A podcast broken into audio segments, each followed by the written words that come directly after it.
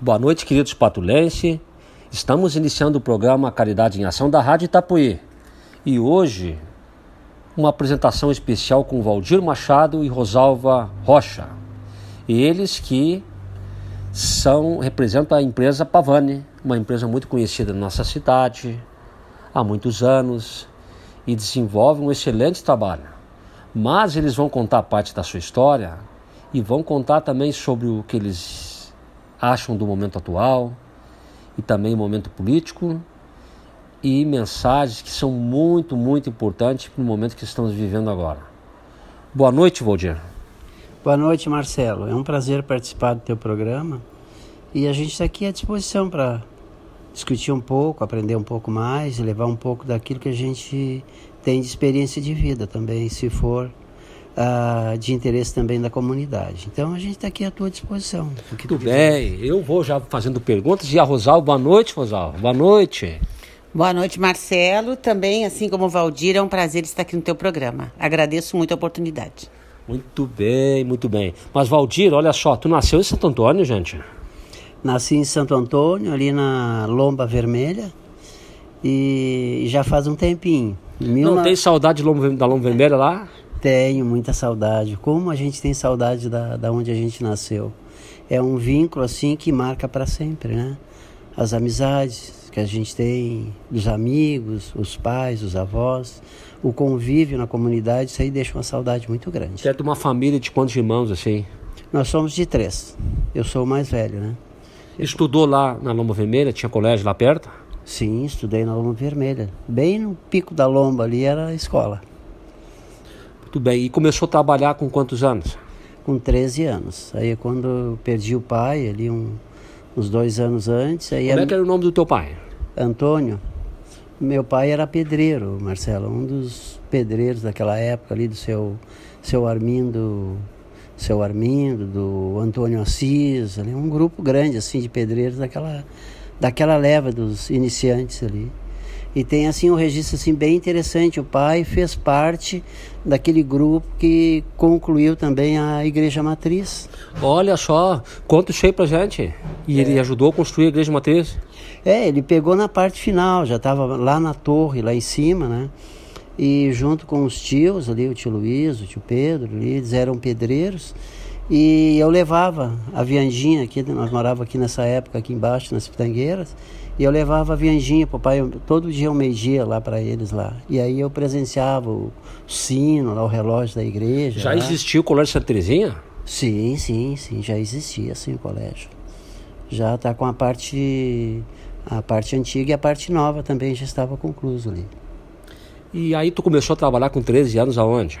Foi na farmácia ali do seu Clóvis Matos. Ali onde é a farmácia patulense, ali do lado da, da ferragem Hoje a Redmac, antes era a Ferraz Santa Terezinha, né? Seu Antônio Luz, o pai do Zé. O que tu fazia, já? farmácia? Bom, eu fazia de tudo. Comecei com auxiliar, com, com tudo ali. Saí de lá dois anos e pouco fazendo injeção. Naquela época a gente é. podia fazer hoje, injeção. Hoje, com 13 anos, Rosalva, hoje 13 anos, a, o conselho da criança ia bater lá direto. Ah, certamente, né? Não, eles estariam é, fechados num quarto na internet, né? Não estaria. A cara não vai para o mundo, né, com 13 anos. É muito triste isso.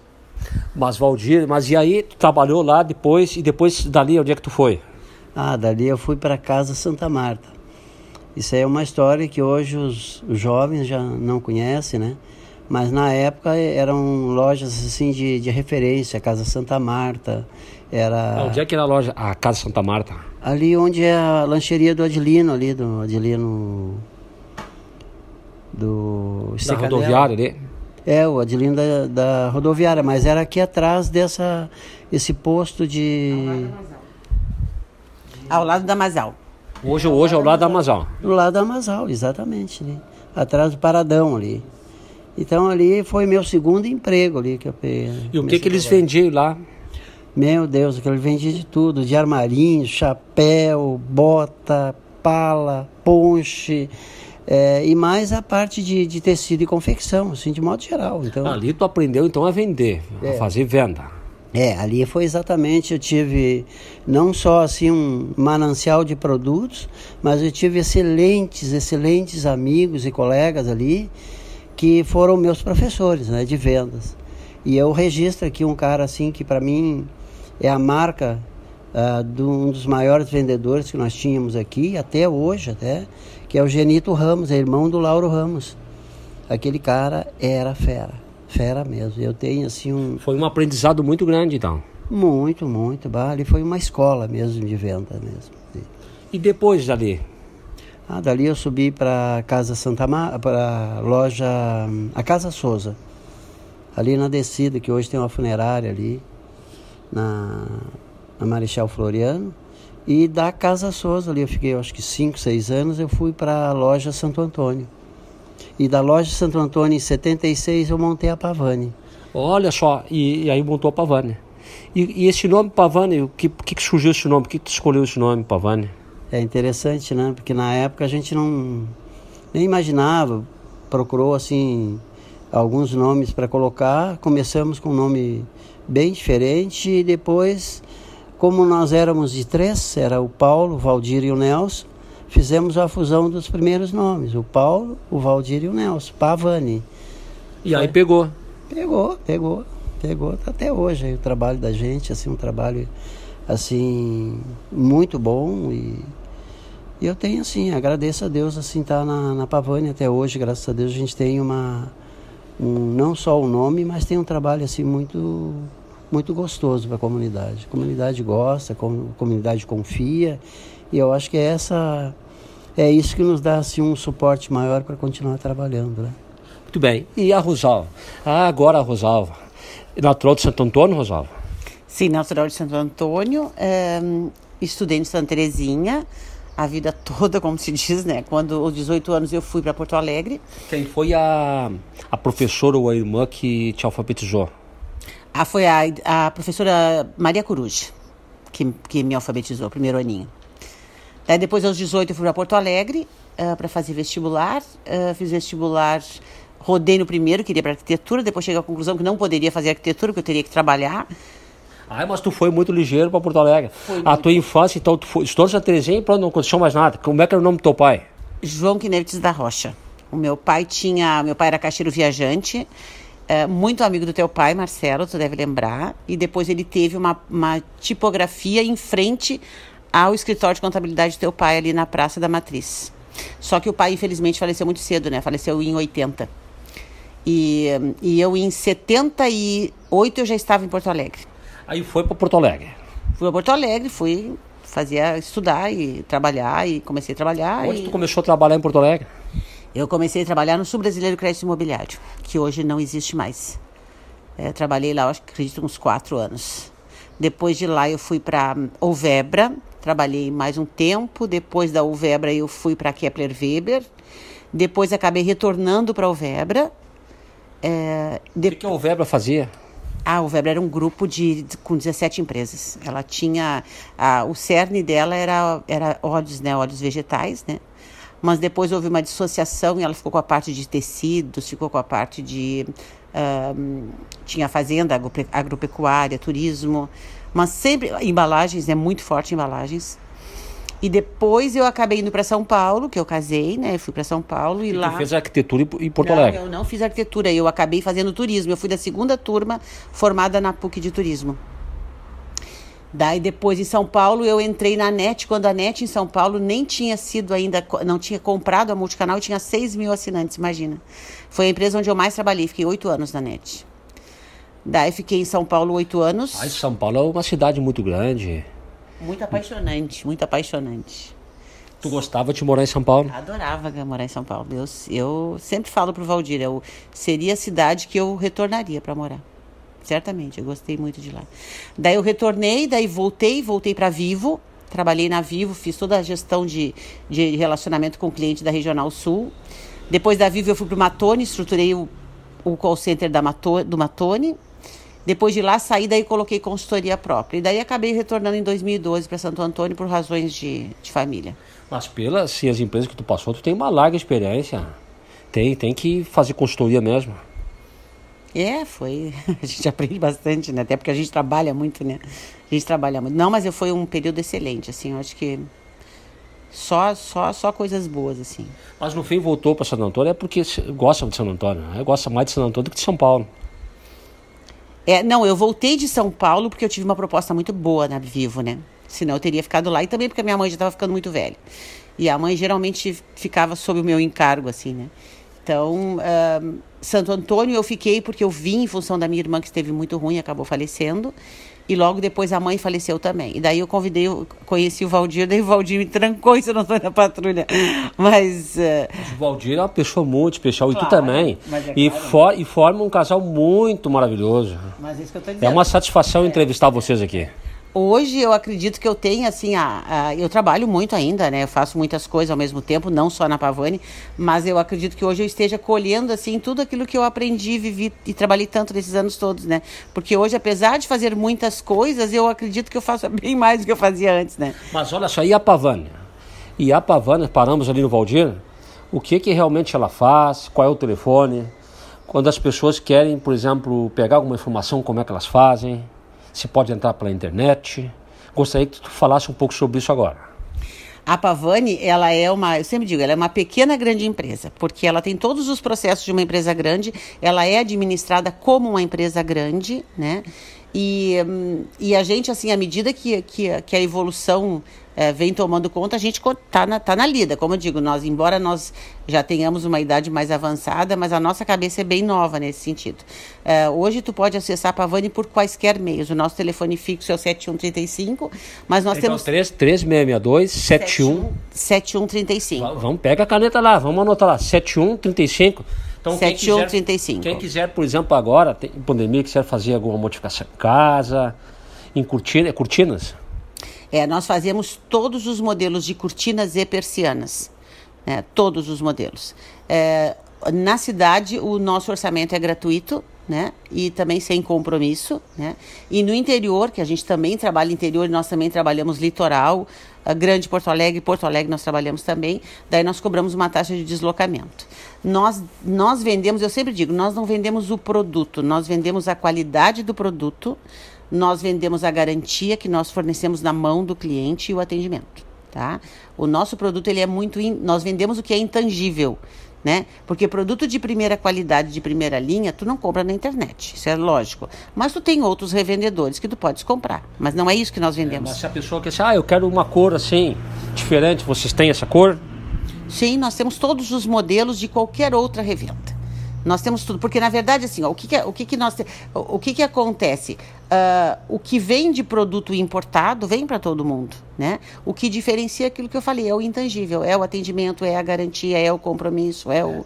E né? com a pandemia vocês uh, têm alguma dificuldade de comprar material ou, ou essa dificuldade não, não chegou para vocês? É, essa parte o Valdir teria mais condições de, de, te responder. Mas o que eu posso te garantir é assim, ó. Nós estamos segurando muito a parte de acessórios, porque a gente sabe que pode vir uma, uma, uma, uma recessão grande por aí. Mas, no mais, a gente seguiu normal. Nós paramos, eu acho que 20 dias, né, Valdir? Uh, mas no mais, é, é normal. É, nós tivemos nessa, uma interrupção em função do, a partir do dia 19 de março, em função da pandemia, né?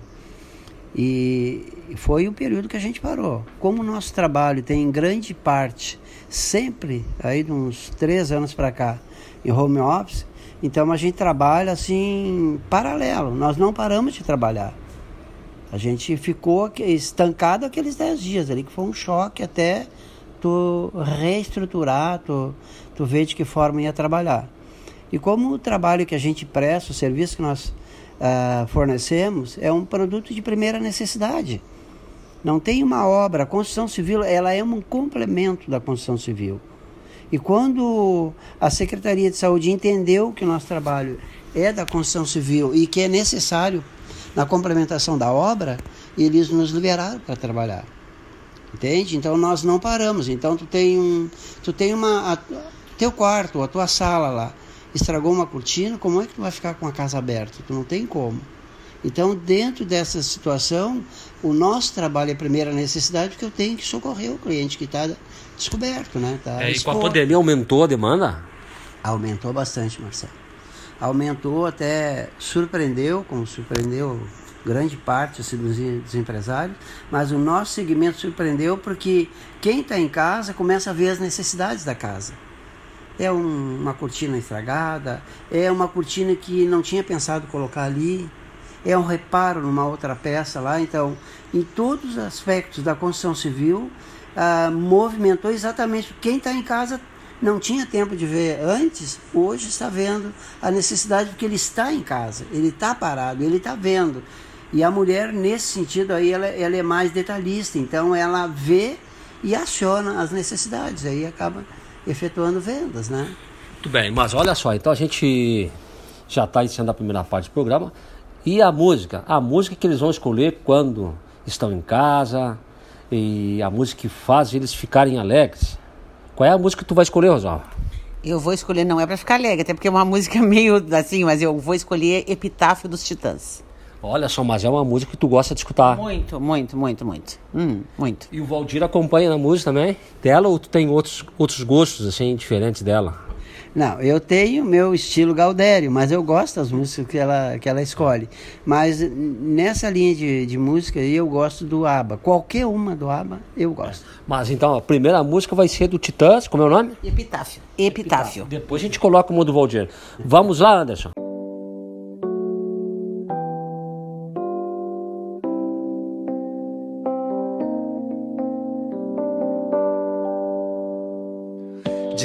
Ter amado mais, ter chorado mais, ter visto o sol nascer. Devia ter arriscado mais e até errado mais, ter feito o que eu queria fazer. Queria ter aceitado as pessoas como elas são Cada um sabe a alegria e a dor que traz no coração. O acaso vai me proteger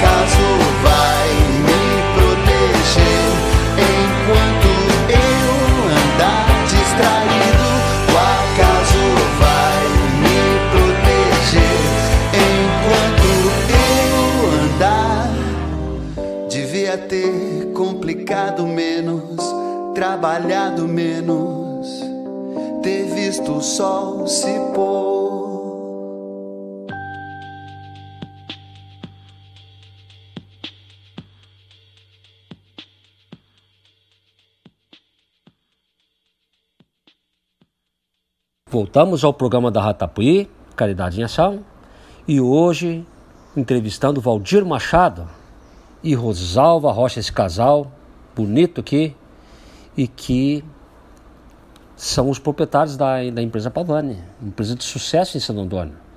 É um exemplo para gente.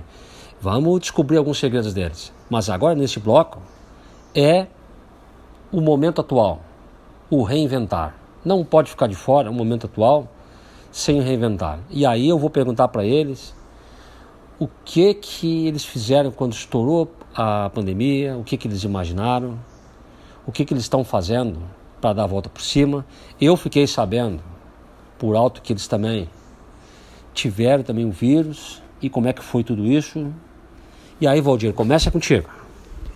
É, é uma, uma história diferente, tu vê, hoje eu tô com uns 73 anos e a gente tem, assim, vivido muitos momentos na, na nessa trajetória e, e, realmente a gente nunca pensa que o amanhã será pior, né? Tu nunca imaginou que tivesse uma coisa assim? Não, não, ouvia falar, mas até nem tomava assim conhecimento, Marcelo, da, dessas pandemias né, que aconteceram.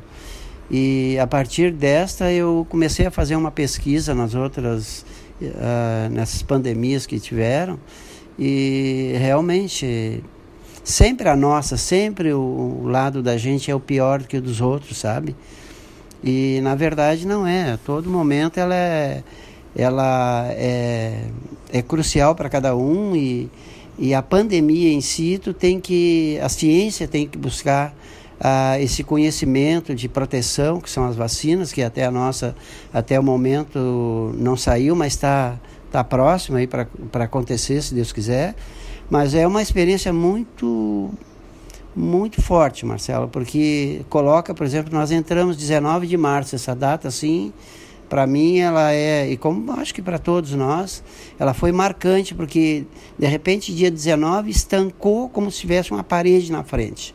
Daqui tu não pode sair, daqui tu não pode andar, tu não pode fazer nada. E isso aí causa assim um impacto muito grande, porque tu vê assim, ó, é, preso preso, sem ver nada na frente que, que te tranca. Tá sem perspectiva aberto. nenhuma? Não, é sem saber o que fazer. O que, que tu vai fazer naquele momento, Marcelo? Não tem.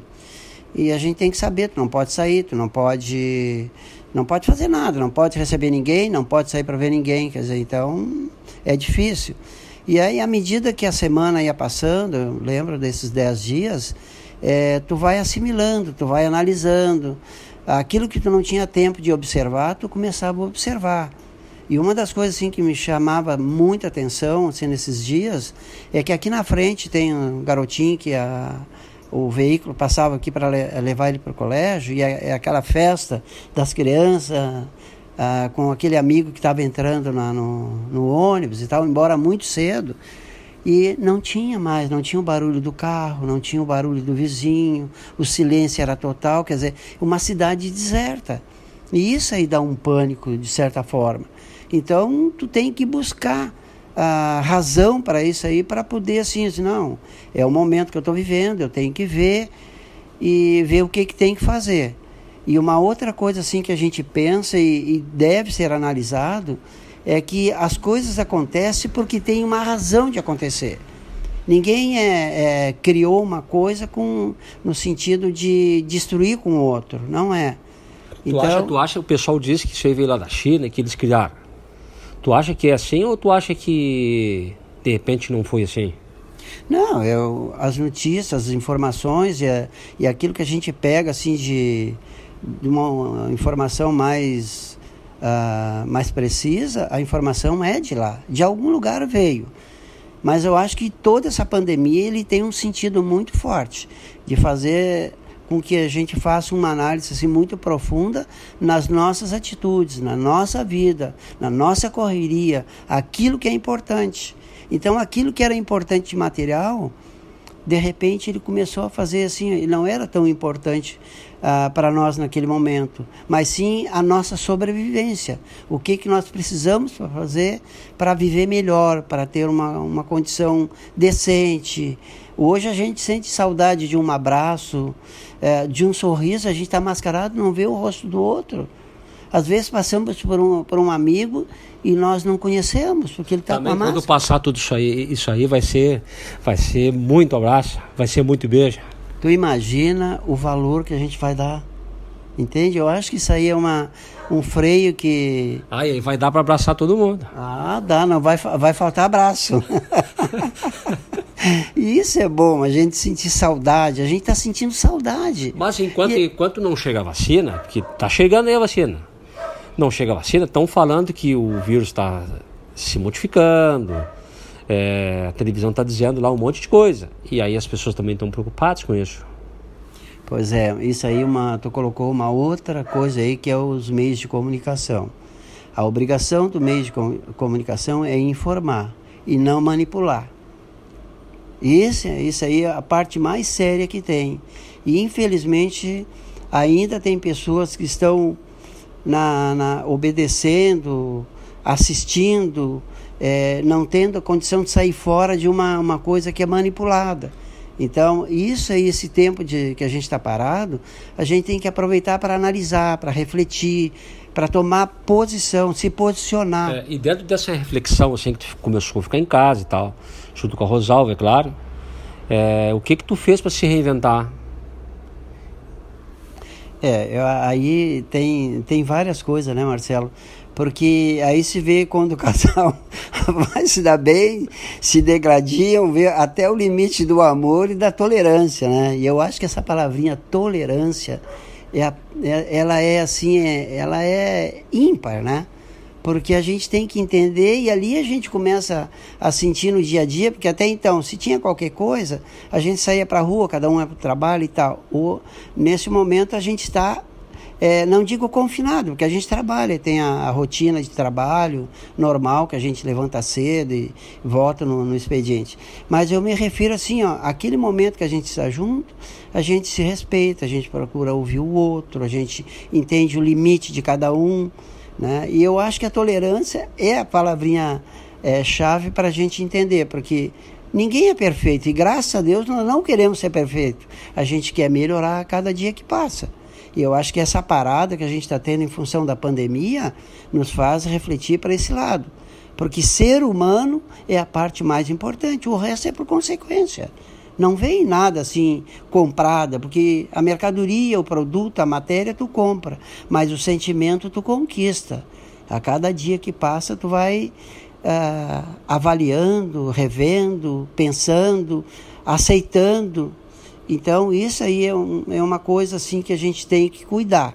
E a pandemia para nós, com certeza, nos está fazendo refletir muito forte, pensar que Deus é supremo, ele tem todo o domínio sobre a, toda a humanidade, porque somos filhos de Deus e temos a condição também, dentro da liberdade que ele nos dá, de da gente fazer o que quer, mas também assumir aquilo que está fazendo. E é isso, é esses dois pontos que a, que a gente muitas vezes custava entender. Nós temos a liberdade, mas temos a responsabilidade com aquilo que a gente faz, em todos os sentidos. E isso aí eu acho que eu estou vendo assim as pessoas sentindo falta do abraço, do carinho, da visita, da companhia. Enquanto a partir das pessoas começaram a usar também telefone e fazer vídeos pela internet, tudo mandar e também usar outras formas de comunicação. É, isso aí é uma outra coisa, o, o Marcelo. Eu junto com mais 80, 90 colegas jovens aí de mais em torno de 60 são os mais novos, mas tem gente ali que eu tinha em sala de aula aqui no Polo com 85 anos. Então, esse convívio, esse, essa participação em busca de querer se reinventar, de renovar, de conhecer, de poder é, usar as ferramentas que hoje o mundo nos coloca, que muitas vezes a distância, muitas vezes não, a distância hoje não não não separa. Que aqui está o aparelho tal, o aparelho que a gente usa, a gente tem tanto vê como a gente fala, como passa a mensagem. E é esse aprendizado que a gente busca, é isso que eu gostaria de colocar, que a gente procure sempre aprender porque tem hoje, nós temos ferramentas de aprendizado fortes. Se temos o tempo, aproveitamos, porque senão a gente não cresce em nada. Dá para fazer com um curso pela internet também, muitas coisas. Sim, o curso pela internet, tem curso, tem, tem tudo à nossa disposição. Uma boa palestra, um, um, um bom show, bons filmes para a gente ter, bons seriados, que nós, nós aproveitamos esse momento até vi, hoje. Tem visto alguns filmes bons? Minha nossa, nossa, e como a gente tem visto seriados, Ah, documentários. Diz, diz uma indicação de algum filme, algum Meu seriado. Deus, agora, e o nome que eu não, não guardei. Vamos é tanta ver, vamos coisa. ver com o Rosalva ali. Vamos ver. qual- A Rosalva tem a cabeça mais. With É, como é que é? a, N with A. Esse é um. O outro é que nós estamos revendo é o, ah, o sucessor, que é maravilhoso. Nós vimos também a, a vida da princesa Diana, ah, aquele o, ah, The Crown, que é maravilhoso também. Ah, nós temos uma linha, nós te- temos uma lista, uma lista imensa. Nós estamos sempre vendo alguma coisa. Algumas dicas aí. Pois é, não, a Rosalva já colocou ali, mas muita coisa a gente nunca parou. E aí é que tá, em vez de ir para um canal de televisão que manipula e tá, a gente abre um YouTube ou um Netflix e a gente vai ali, escolhe o filme que é e a gente procura, porque além de tu ter um, uma, um lazer, tu tem também o conhecimento, nós pegamos muitos documentários, entre eles da própria pandemia de 1918, 1919, que aquilo ali nos enriquece para ver que não é, não é só nós que estamos entrando numa pandemia agora, de- outros já é, tiveram. e de 100 em Marcelo. 100 anos, né? Também teve. 100, 100 anos, É, 100 de 100 em anos. 100 anos tem, tem, parece que tem uma pandemia mais forte. Teve também nos anos 1800, teve a Teve. peste negra. A peste negra, que foi horrível. As pessoas andavam com um bico de papagaio na frente como máscara. Era horrível. Eram marcados, eram isolados. Só que naquela época a pandemia era mais pro lado, mais na Europa, né? Não chegava até aqui. Hoje, a locomoção, que parece um automóvel, sai da Europa, vem para cá de avião, tá de, de manhã tá lá, de tarde está aqui. Então, é, com mais facilidade se espalha a pandemia. É o que ocorreu conosco aí, essa pandemia. E aí generalizou, né? Então, tem os meios de comunicação, tem os meios de locomoção que nos facilitam muito, mas também são, são como é que se diz, meios também de transportar uma pandemia como veio para cá. É, e também, tu também pegou o, vírus. Sim, nós pegamos também dia 19 de novembro. Mas tá? e aí? E quando pegou o vírus, o que que, o que, que passava pra tua cabeça assim? O que, que aconteceu daí?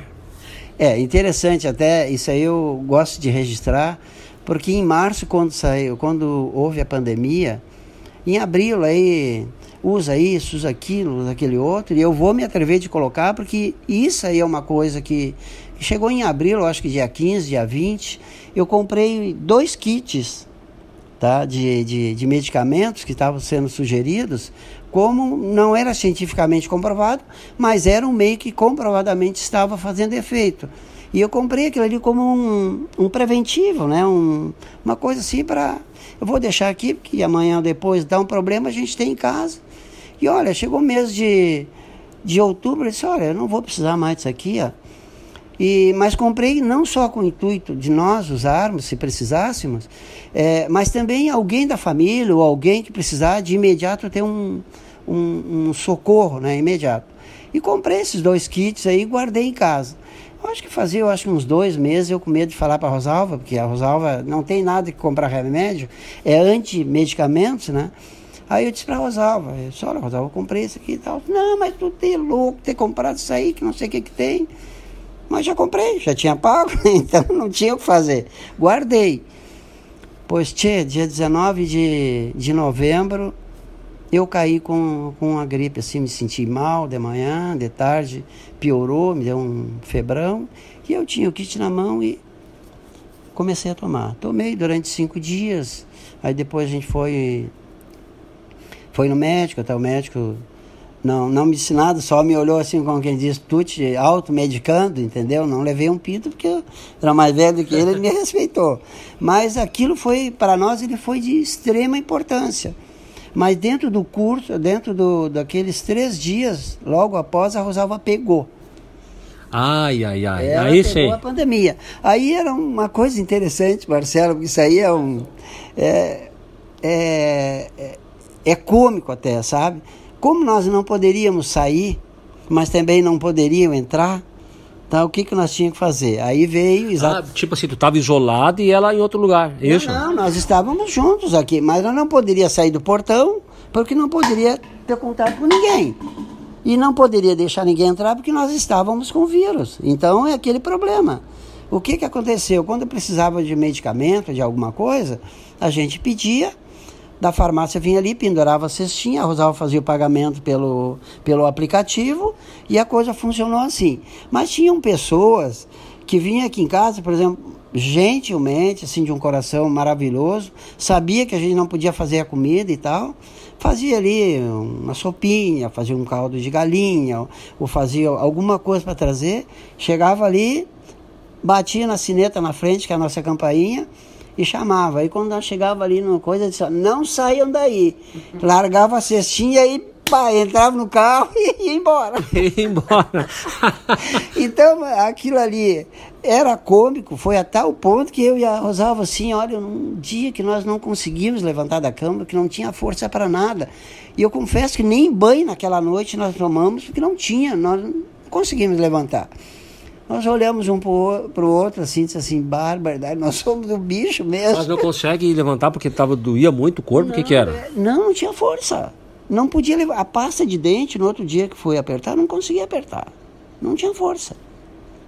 Foram três dias assim cruciais para nós. Mas que coisa é isso, gente? É, é forte, é pesado. Só quem vive, só quem vive para saber o que, que é isso aí. Mas eu digo assim, Marcelo, uh, eu acho que o mais importante em tudo isso aí, ó, que a gente teve assim, ó, não se apavorou, isso é a parte mais importante. Nós nos mantivemos calmos, tranquilos, tomando a medicação, fazia o que dava fazer, assim, em termos de sair do quarto, não ficava muito, mas teve dois dias, três dias que a gente não conseguia levantar. Levantava para as necessidades e, e a cama pegava não tinha força. Mas eu acho que o mais importante é a gente não se apavorar. A gente saber que tá com a medicação. Se não tem a medicação, a gente chama um médico para ser atendido. E naquele momento, para nós, era mais importante não era ir para o hospital, era ficar tomando a medicação em casa. E se necessidade acontecesse, nós iríamos chamar um médico aqui para nos atender. Mas menos o hospital. Era o nosso entendimento, né? Muito bem, muito bem. E, e a, Logo em seguida, a Rosalva vai falar sobre o momento atual. E aí vamos agora colocar uma música. Qual é a música que tu vai escolher? Bom, o nome eu não sei, eu só sei que eu quero o grupo ABBA, tá? Aí eu deixo a critério do nosso... O Anderson. Do Anderson, que ele tem um gosto assim refinado. Então te vira aí, velho, tá? Quero ouvir. Vamos lá, Anderson.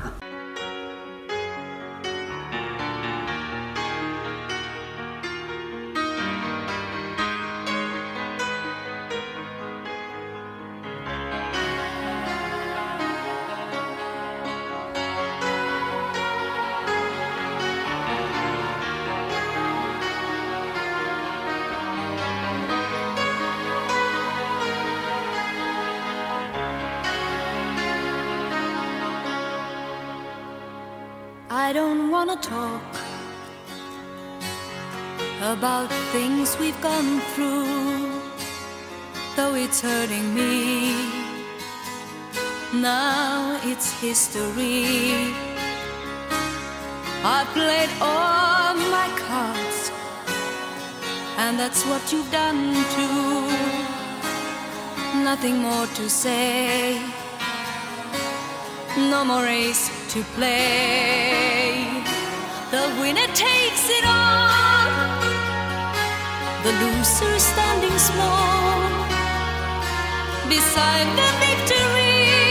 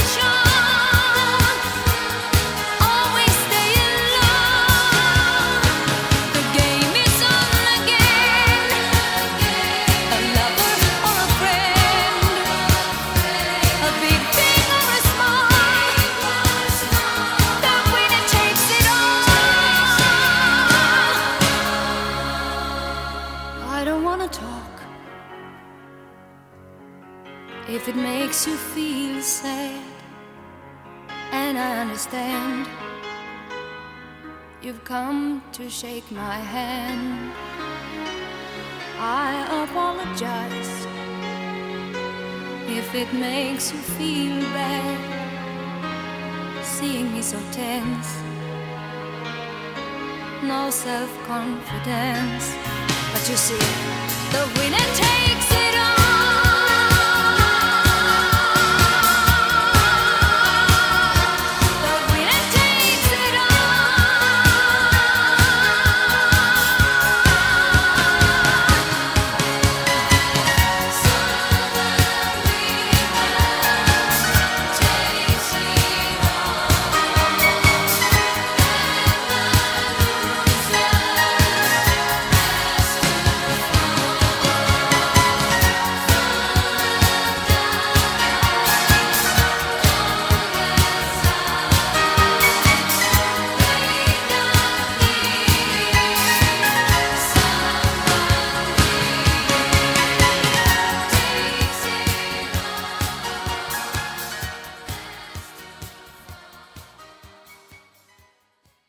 Voltamos ao programa da Ratapuí, Caridade em Ação. E agora Rosalva Rocha vai falar sobre o momento atual, sobre o reinventar dela. O que, que ela pensa, o que, que ela pensou. Marcelo, eu só gostaria de fazer duas inserções que eu acabei esquecendo são importantes. Uma delas, eh, tu falaste no, no Santa Terezinha, eu gostaria de falar também que uma pessoa eh, que foi extremamente importante para minha formação foi a irmã Tarcísia, que, se eu não me engano, está no Santa Terezinha. A irmã Tarcísia é inglês. Exatamente, exatamente. Professor Ela- de inglês, mandar um abraço para Um ela. abraço muito grande. Ela foi assim responsável por muitas coisas na minha vida, muitas. Assim, eu tenho uma grande, uma gratidão muito grande a ela. Esse programa teve a oportunidade de entrevistar a irmã Cecília. É isso aí. E também eu gostaria de complementar em relação à Pavani, nós não só vendemos, como nós fazemos manutenção e assistência técnica, tá? Mas, Rosalva, e lá no início da pandemia, o Valdir falou a parte dele, o que que passou pela tua cabeça, assim? O que que tu achava? Eu nem sei se eu achava alguma coisa. eu acho que, que, assim como os médicos, assim como a comunidade científica, quem somos nós para ter achado alguma coisa? A gente não achava nada. A gente não sabia nada. Eu, inclusive, eh, eu nunca imaginei que fosse infectada. Eu achava tudo que nada ia ba- bateria em mim, né? E bateu, e bateu muito forte. E o Valdir não precisaria ter falado, mas que nós ficamos um dia sem banho, não precisaria ter falado isso, mas falou, né? Foi realmente muito forte. Mas o Valdir comentou exatamente o que eu também senti. É, não dá para se apavorar. Eu acho que nós dois, pelo fato de termos nos contaminado juntos, é, foi bom porque um deu tentou dar força pro outro, né? Então E não, come- não começava a pensar assim, ai, de onde é que eu peguei isso? Quem será que passou por mim? Não. Não, não, não. E, e eu acho que esse, se- esse é a última, isso é a última coisa que as pessoas têm que buscar. As pessoas muitas vezes estão tão preocupadas com quem me. E nós, inclusive, tivemos algumas pessoas que nos ligaram: Nossa, mas tu esteve na minha casa na sexta-feira. Uma delas eu disse: Não, eu fui aí te contaminar, né? Por favor, gente. Então, assim, ó, existe. A pandemia eh, nos fez crescer muito muita coisa e também a gente viu muita ignorância, né? Porque eu, eu acredito que assim, ó, falta de cuidado, é, falta de, de respeito, tudo isso teve que ser banido. Mas, Ma- Mas vocês, assim, estavam se cuidando, assim, usando álcool gel, máscara. Sim, e claro. mesmo assim pegaram. E mesmo assim pegamos, exatamente. Então, é, é uma pandemia. É uma pandemia que, que possivelmente grande parte das pessoas vai pegar, né? Então, eu senti, assim, um pânico muito grande no início. É, nós é, sempre nos cuidamos desde o início, sempre cumprimos todos os protocolos. Enquanto empresa, nós só abrimos quando nós pudemos abrir tudo. Mas nós nunca entramos em, em surto, assim. Isso, isso foi uma coisa, assim, muito, muito clara entre nós, mesmo com a nossa idade, né? Que eu também não vou fazer como o Valdir fez, falar a minha idade que eu não tô afim, mas, mas assim não, não É, tínhamos agora, que então- viver aquilo e vamos viver da melhor forma. É, vocês estavam responsáveis no que estava acontecendo Claro, agora. claro. Não é o que está acontecendo hoje que a gente está assistindo aí. Agora é época de praia. Muitas pessoas estão na praia sem máscara e isso tem, tem consequências. Sim, Marcelo, mas o que que eu tenho, que eu, que eu percebo, assim, que eu, eu, eu faço meu juízo meio crítico, assim. Ahn, não, de nada adianta tu culpar, por exemplo, o comércio, se a- são as pessoas que fazem tudo isso, né? Por outro lado, nós não temos fiscalização ah, ah, adequada para fiscalizar todas essas pessoas. Por exemplo, a Europa multa as pessoas, aqui nós não temos gente para fazer isso. Né? Eu sempre digo, eu não gostaria de estar na cabeça de absolutamente nada nesse ano, né? O, no ano passado, é, no ano passado, né? Ah, em função da pandemia, porque foi um tiro no pé. Todo mundo tentando ajeitar de todas as formas e sempre criticado para cima e criticado para baixo. E a gente sabe que todo mundo tem, ou melhor, que os governantes tentaram fazer o melhor. Né? Então é, é, é muito complicado isso, muito complicado. Eu fico muito revoltada quando eu vejo aglomeração. Eu fico muito revoltada quando vejo pessoas que não têm cuidado, mas ao mesmo tempo eu acho que é uma realidade que a gente vai ter que tá, enfrentar até chegar a vacina e porque nós não vamos conseguir ter uma fiscalização é, a curto prazo, em curto prazo, né? É, eu acho que o vírus, de alguma forma, mesmo os seus desdobramentos, eu acredito que ele, ele está mais fraco, porque a gente vê que os óbitos estão menores, né? E hum, é uma pena que, que as pessoas deveriam estar se conscientizando mais e não estão, isso a gente sabe. Mas, assim, ó, em termos de reinvenção, o que, que eu fiz? Olha, Marcelo, eu acho que a grande coisa que aconteceu comigo foi que eu ah, fui obrigada a ter um pouquinho mais de paciência com a vida, né? Que eu sempre fui muito, ah, muito assim, ativa, sempre gostei de fazer muitas coisas e fui obrigada de alguma forma a parar um pouco. Mas também, assim como o Valdir, eu também tentei a- aproveitar esse tempo para fazer tantas outras coisas. Eu fiz muitos trabalhos manuais, eu desenhei muito, eu escrevi muito, eu estou fazendo minhas oficinas literárias pela internet e, e assim eu estou tocando a vida. Eu até quero destacar aqui, eu não falei no início do programa, mas agora eu vou falar. Ó, ela, Rosalva é escritora. Tem aqui um livro aqui, Suas Excelências os Personagens, do Grêmio Literário Patulense, que também são vários escritores. E ela me entrega aqui um presente para mim, um livro, e eu recebo com muito carinho, muito obrigado. Onde contam histórias de Santo Antônio, esse livro aqui, Rosalva. É? Sim, esse livro começou com personagens típicos, né? Ah, por exemplo, se escreveu no volume 1 sobre o, o Graxaim, sobre a Timada e tudo mais. Mas ele foi tomando um contorno um pouquinho diferente. Hoje a gente escreve história de, de pessoas que não estejam mais entre nós, né? Então, assim, ele virou um livro bem, assim, bem lido na cidade, bem procurado também, porque várias famílias acabam, ahn, de alguma forma, eh, registrando, né? Uh, deixando registradas as histórias dos seus, uh, dos seus personagens. Eu, eu esse ano eu escrevi sobre tenta me lembrar o segundo, não- o mais o que eu escrevi foi é, o, o Pedro Bala, né, que foi o, o dono do, do Bar Central, onde o meu pai e o teu pai frequentaram por muitos anos e tomavam seu cafezinho às 10 horas todas as manhãs. né? Então foi muito legal porque assim, ó, é, ele foi um grande amigo do meu pai, foi um grande amigo meu, muito amigo, e eu contei com toda a família envolvida com dados para que a gente pudesse registrar a história dele. Então foi muito interessante assim, ele é um livro muito, ele é muito amorável esse livro, eu sempre digo isso, ele é um livro muito amorável, não tem quem leia que não goste, né? E é um livro simples, né, com várias vários autores e que acabou pegando na cidade. isso aí. E quando é que tu começou a escrever e tu sentiu assim, bom, eu tenho o dom de escrever e vou escrever? Eu sempre gostei de escrever, sempre. Eu sempre fui muito estimulada pelo meu pai para escrever.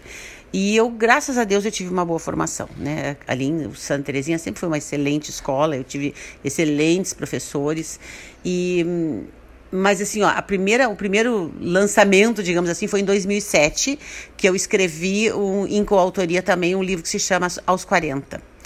Na época eu estava com 40 anos. Uh, e depois de lá para cá eu comecei a fazer oficinas, comecei a participar de outras, outras publicações e hoje eu escrevo com regularidade. Tudo bem. E a música que tu vai escolher agora para a gente fechar esse bloco aqui então do momento atual, música escolhida pela Rosalva, que tu gosta de escutar, que, tu, que te faz bem. Para você guardei o amor do Nando Reis. Vamos lá, Anderson.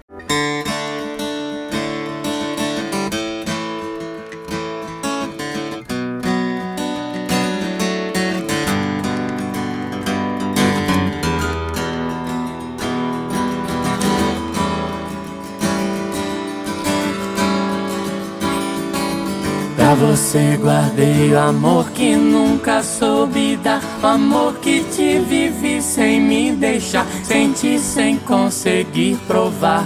Sem entregar e repartir.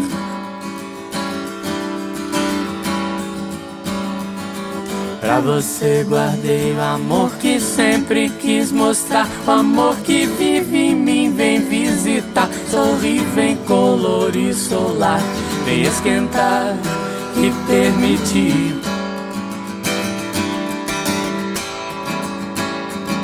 Quem acolher o que ele tem e traz quem entender o que ele diz no giz do gesto, jeito pronto do piscar dos cílios, o convite do silêncio exibe em cada olhar. Guardei sem ter porquê nem por razão ou coisa outra qualquer. Além de não saber como fazer pra ter um jeito meu de me mostrar. Achei vendo em você explicação nenhuma isso requer. Se o coração bater forte e arder no fogo gelo vai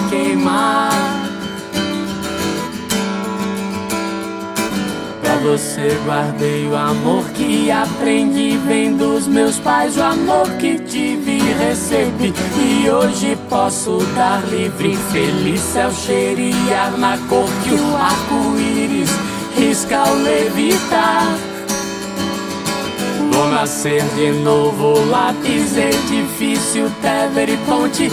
Desenhar no seu quadril, meus lábios beijam signos feitos. Se nos trilho a infância, terço, berço do seu. Guardei sem ter porquê, nem por razão ou coisa outra qualquer. Além de não saber como fazer pra ter um jeito meu de me mostrar.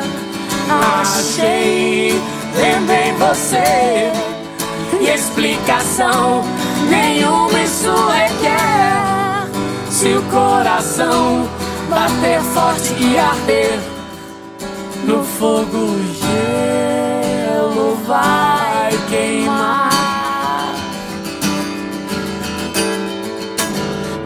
você guardei o amor que nunca soube dar, o amor que te vivi sem me deixar sentir, sem conseguir provar, sem entregar e repartir. E acolher o que ele tem e traz quem entender o que ele diz no giz do gesto, jeito pronto do piscar dos cílios que o convite do silêncio exibe em cada olhar. Guardei sem ter porquê, nem por razão ou coisa outra qualquer. Além de não saber como fazer pra ter um jeito meu de me Achei, vendo em você, explicação nenhuma isso requer. Se o coração bater forte e arder no fogo gelo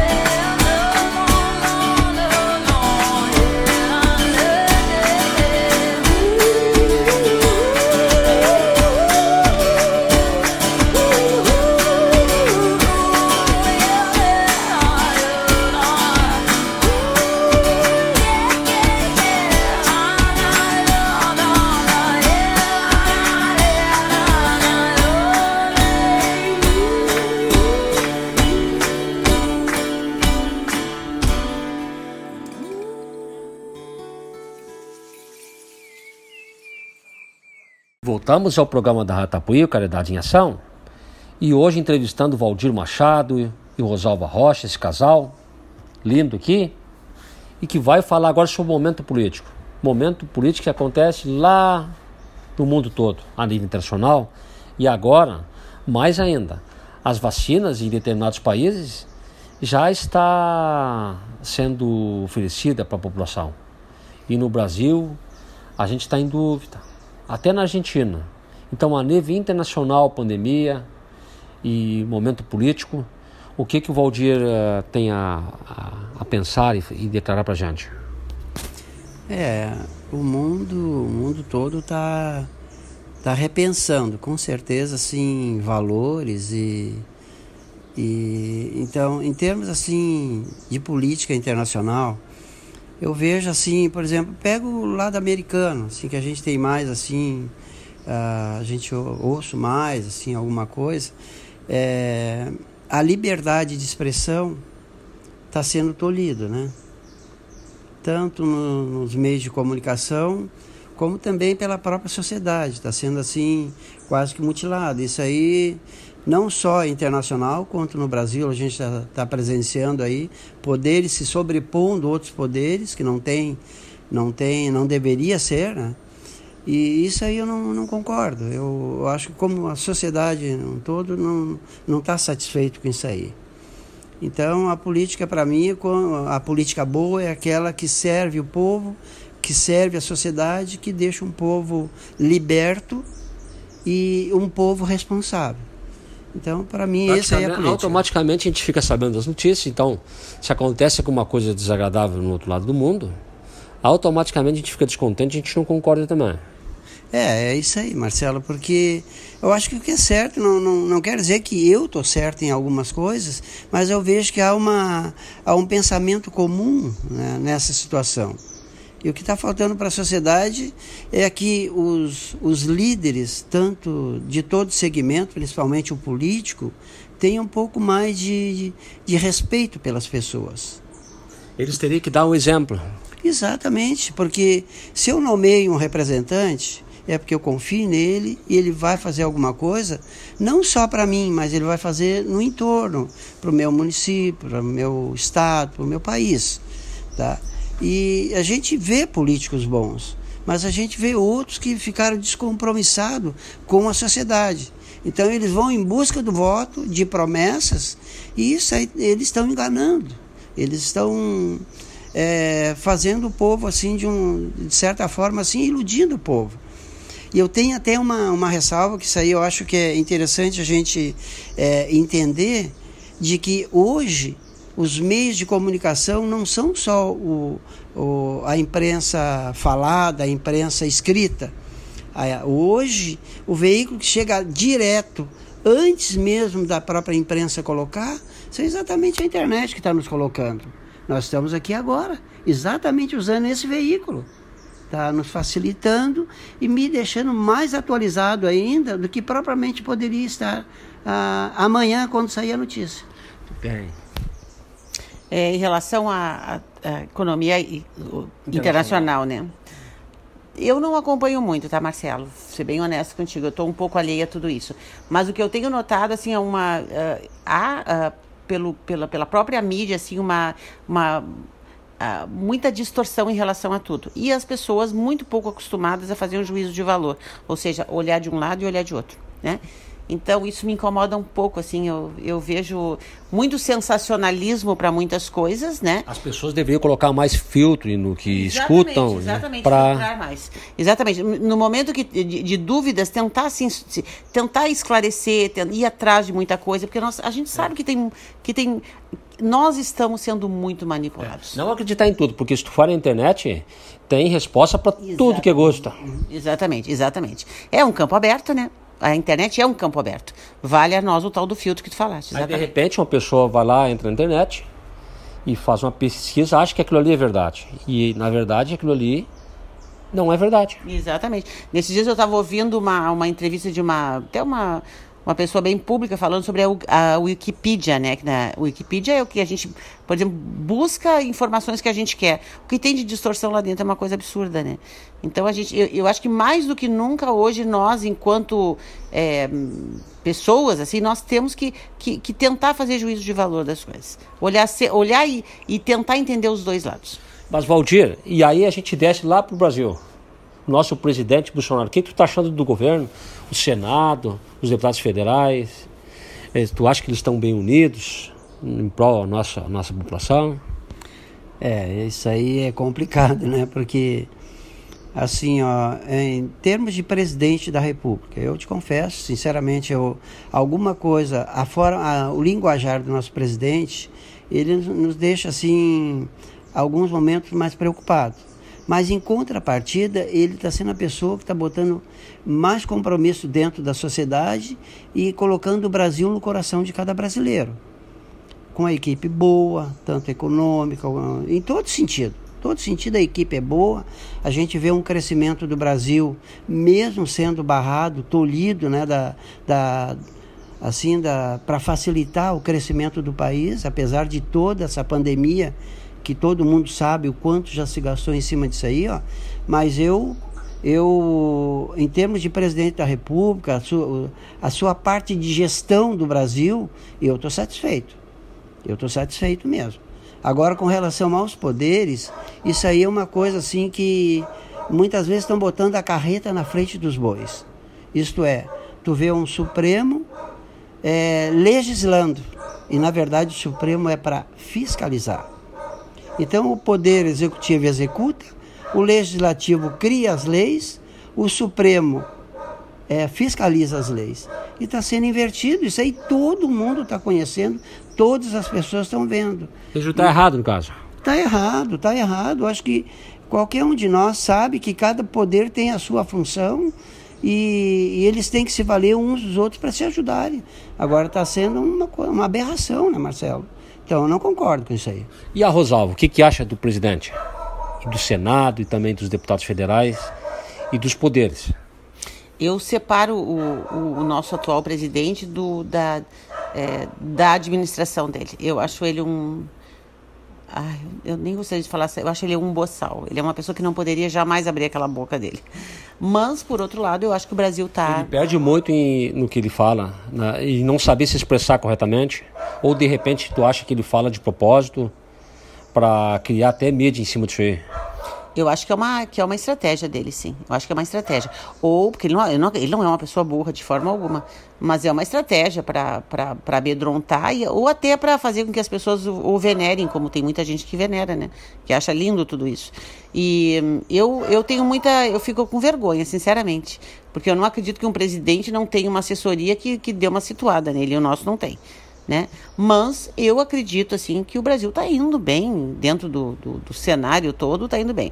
Eh, tem algumas coisas que eu não concordo, que levantam muita bandeira, que eu não, não concordo, essa coisa de eh, racismo, de feminismo, de não sei o que, mas eu não sou uma pessoa que que goste de falar sobre isso, porque eu nunca tive isso, não sinto isso e possivelmente não venha a sentir. Né? E, mas é como eu falei, de política eu entendo muito pouco, então não gosto muito de comentar, sob pena de dizer alguma bobagem, né? E, Valdir, mas a gente vem para o governo do Estado, a gente vem aqui para a prefeitura, daqui a dois anos tem eleição para o governo do Estado, deputados estaduais, federais, e Senado também, presidente da República. E esse ano, te, no ano passado, teve então a eleição para prefeito.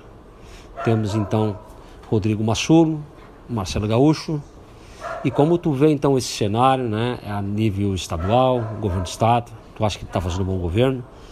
E quais são as perspectivas também para um novo governo? Sai daí só Maciel e entra Rodrigo Machulo. É, eu gostaria sim de, de dizer que a gestão passada, eu acho que fizeram exatamente aquilo que poderiam fazer. Então, como a Rosalva há pouco tempo falou, a gente não sabia o que, que, como ia proceder. E cada um fez da sua melhor maneira de, de, de, de, conduzir a situação, eu tenho certeza que fizeram o máximo que poderia fazer. Tá? Com relação à nova, à nova gestão aqui de Santo Antônio, sempre tem, tem uma, uma, uma expectativa muito grande. E a expectativa para mim tem dois pontos importantes nisso aí. A expectativa, sim, com relação à mudança dos políticos. Dos políticos ah, quem teve até agora trouxe todo um respaldo, trouxe toda a condição para que nós estivéssemos nessa situação, nessa condição de um Santo Antônio mais evoluído, buscando. Acho que Santo Antônio evoluiu bastante. Muito, muito. Todas as gestões aí que que estão antecedendo o Rodrigo aí, ó, cada um deu a sua parte, nós temos hoje uma condição muito boa aqui. Não, pode não ser faltar muita coisa, mas muita coisa boa foram feitas. E isso aí a gente tem que que, que assim, ó, parabenizar cada um deles que até agora trouxeram a nossa, o nosso município até aqui. Com relação a, a, a nova expectativa, então um novo são novas novas ideias, são ideias rejuvenescidas, com conhecimento de tantas experiências políticas que até agora já absorveram, já entenderam, viram, tiveram chance de ver aquilo que poderia ser melhorado, estão com certeza tentando implantar. E é essa a expectativa que eu tenho. Novas ideias, implantando aquilo é, de melhor e tirando aquilo que não fazia bem da, da, da sua gestão. Então vejo assim com bons olhos, acredito no Marcelo, no Rodrigo, nosso prefeito, acredito em toda a equipe dele que está em volta, em torno de toda a sua Tem administração. vereadores também, muitos vereadores novos também que se elegeram agora. É, isso aí é outro ponto interessante de colocar, né? Porque ninguém é dono de um cargo e ninguém é, ele está naquela função. Então, é, a Rosalva coloca muito bem isso aí. Ó. Então, eles estão vereadores, eles estão prefeitos e vice. Então, ele, o cuidado da, do seu trabalho hoje é mais policiado. Isso eu coloco aí, e isso é uma grande, uma grande transformação. Já deu na Câmara dos Deputados aí há dois anos atrás uma mudança no Senado, no Congresso, deu uma mudança enorme. E hoje caiu para nós, depois de 2018, exatamente a eleição é, municipal. E a Câmara de Vereadores veio exatamente mostrar o ponto de vista e, a, e o novo eleitor que está vendo os políticos hoje em Santo Antônio. Então, não deu, ele vai lá e tira, o povo tira. Ele já está tá entendendo que ele tem poder e ele tem na mão a, a sua posição. Então, a caneta do povo é exatamente abastecida pelos meios de comunicação digital. Bem, Rosalvo quer concluir alguma coisa aqui, mas e quem é que vai escolher a música? Antes foi o Valdir ou foi o Rosalvo? Sim. Então, agora é o Valdir. Quer concluir alguma coisa no que ele falou? Não, eu sou eu acredito no hashtag aos guria, né? Acho que eles são ótimos. Acho que eles estão tentando implementar, eles têm uma ideia de o que que quais são as melhores práticas em outros lugares com muita humildade. Eu acho que isso é fantástico e eu acredito muito, muito. E precisa ter muita humildade, porque se não tiver humildade não vai. Exatamente, exatamente. Eu estou muito, tô muito confiante. Tudo bem, Valdir? E a música que tu vai escolher ah, agora para escutar? Vou pegar uma Gaudéria, eu quero Serranos do Tio Bilia. Olha aí, Anderson. Vamos lá.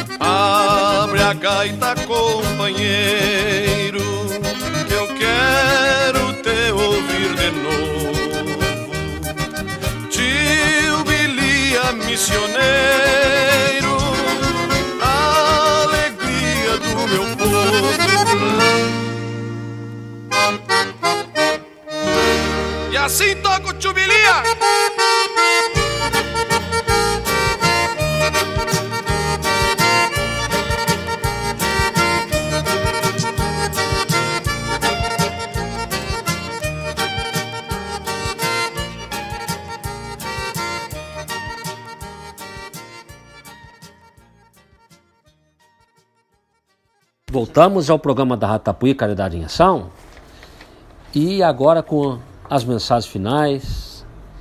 E foi maravilhoso entrevistar, ter a oportunidade de entrevistar Valdir Machado hoje e Rosalva Rocha, eles que representam a empresa Pavane, uma empresa muito conhecida na nossa cidade. E, e agora a Rosalva vai, vai deixar uma mensagem pra gente e como as pessoas precisam isso viu? Tem gente em carne viva, tem gente precisando mesmo de mensagens. E o que, que tu diria para aquela pessoa que está em casa, aquela pessoa que perdeu parente, que até agora não entendeu isso, não está entendendo? O que, que tu diria para ela, aquelas pessoas que estão desempregadas, aquelas pessoas que estão passando por dificuldades, muito mais dificuldades, que não estão conseguindo se reinventar? É, tu falando, Marcelo, eu lembrei da minha mãe. A minha mãe sempre dizia o seguinte: quando eu estava com um problema muito sério e, e buscava falar com ela, ela dizia: Minha filha, nunca esqueça. Sempre há um dia, uma noite após a outra, sempre há um dia após o outro com uma noite no meio. É, então, assim, eu, acho que nesse momento é preciso muita paciência, né? Muita fé. Quem não tiver fé tem que buscar mais fé. Eu sou uma pessoa que sempre busco mais porque eu acho que é pouco. É, tu é da ca- Igreja Católica? Eu, eu me criei na igreja católica, mas hoje eu, eu sou espírita, né? Eu, mas eu vou na igreja católica, eu sou. Não reza tercinho? não, eu não, não rezo tercinho, mas sou multifacetada, assim. Gosto muito de estar dentro da igreja, mas sigo a, a doutrina espírita. E aí tu faz as tuas orações. Faço as minhas orações do meu jeito, acredito no, num Deus que não pune, que Mas não. tu faz orações para Deus ou para os espíritos. Não, para Deus, para Deus, para o ser superior, com certeza. Não, com certeza. Eu não falo com espíritos, eu não chamo espíritos, eu não Os espíritos seria no, mais para entender assim um pouco o que, que acontece na vida das pessoas, é isso? É que eu, como eu sigo a doutrina espírita, eu acredito na reencarnação, né? Então, acredito na lei de causa e efeito. Então, nesse sentido, mas eu não clamo nada. acredita, por exemplo, que a gente morre aqui, que depois a gente nasce de novo, a gente vai lá para um outro lugar e a gente nasce de novo ou a gente morre. E depois, depois de muito tempo a gente nasce de novo e a gente não fica sabendo de nada. É, não não tenho conhecimento assim eu não tenho para falar o que que eu, eu entendo. Eu, eu acredito na reencarnação no momento de cada um né? Depende muito do merecimento né? E busco sempre estudar nessa linha. Estou aprendendo sempre. Eu estudo há mais de 30 anos e não sei nada ainda nada. E para as pessoas? E para as pessoas que estão lá em carne viva, como eu disse, o que, que tu diria para elas agora? trabalho trabalho trabalho trabalho Ficar em casa lamentando não serve nada. Ah, mas eu estou aposentado. Então vai trabalhar em casa, faça alguma coisa em casa, produza alguma coisa, realize alguma coisa, né? Faça É, um curso na internet. Faça um curso na internet, faça um tricô, faça um crochê, escreva, desenhe, faça alguma coisa. Sem trabalho, eu não acredito que ninguém consiga viver bem. Muito bem, vamos passar então para o Valdir, muito obrigado. E aí eu vou terminar aqui contigo com uma frase, como tu disseste, que tu estuda já há 50 anos e não sabe nada. O Buda disse assim, eh, se você pensa que sabe alguma coisa, você não sabe nada. Não sabe nada, exatamente. Exatamente. É, Eu eu eu tô sempre buscando alguma coisa porque eu sinto necessidade demais. É, eu realmente eu nunca sei, não sei tudo, mas também nem nem ouso querer saber tudo, Mas né? tenha humildade para sempre estudar Com e sempre certeza. buscar orientação. E muitas vezes a orientação mais simples, da forma mais simples. O mundo está ficando mais simples com essa pandemia, né? Eu sinto isso. Ah, não, porque a internet tomou conta. Sim, a internet tomou conta, mas os conceitos estão mais simples. As próprias empresas estão revendo seus processos para fazê-los mais simples. E isso eu acho que é um grande ganho. E tu não acha que as pessoas estão perdendo-se a referência de Deus, muitas vezes? Porque tem que se reverenciar a Deus, tem que ter um Deus. Eu acho que cada um tem a sua forma de Deus. Eu até acho que não, Marcelo. Eu acho que é o contrário. Eu acho que muita gente está buscando mais. É, e, e é como eu digo, cada um tem o seu jeito, tem a sua forma, tem o seu, o seu caminho de buscar. Eu digo, eu, eu acho que religião é tu ser uma pessoa boa, tu tentar ser uma pessoa boa. Né? Então, isso, acho que isso é uma coisa muito importante. Assim. Então, eu acho que é o contrário, eu acho que as pessoas estão buscando eh, muito. E nós aqui, nós temos uma nossa pátria do Evangelho, uma, eh, em termos de, de espiritismo, eu acho que é o país que tem mais espíritas, não é isso, Valdir? Eu acho que é. é. E, e por que, que eu sigo o Espiritismo? Acho que é até importante até para finalizar, porque eu acho que o Espiritismo me dá mais explicações. Assim, como eu sou virginiana, eu gosto das explicações. Então o Espiritismo me dá isso muito bem. Mas como eu disse, eu respeito todas as religiões, desde que sejam para o bem. E adoro entrar numa igreja e fazer uma oração. É. Tu entra de cabeça erguida em qualquer igreja, então. não Ah, importa com que igreja seja. Com certeza, desde que seja uma coisa para o bem, que acredite num, num Criador, com certeza. Mas podem também não precisar acreditar em, em acreditar em alguma coisa. As pessoas que, que trabalhem para, para serem melhores, eu acho que isso é o, é o cerne de tudo. né? Muito bem. E o Valdir, agora a gente vai conversar com o Valdir.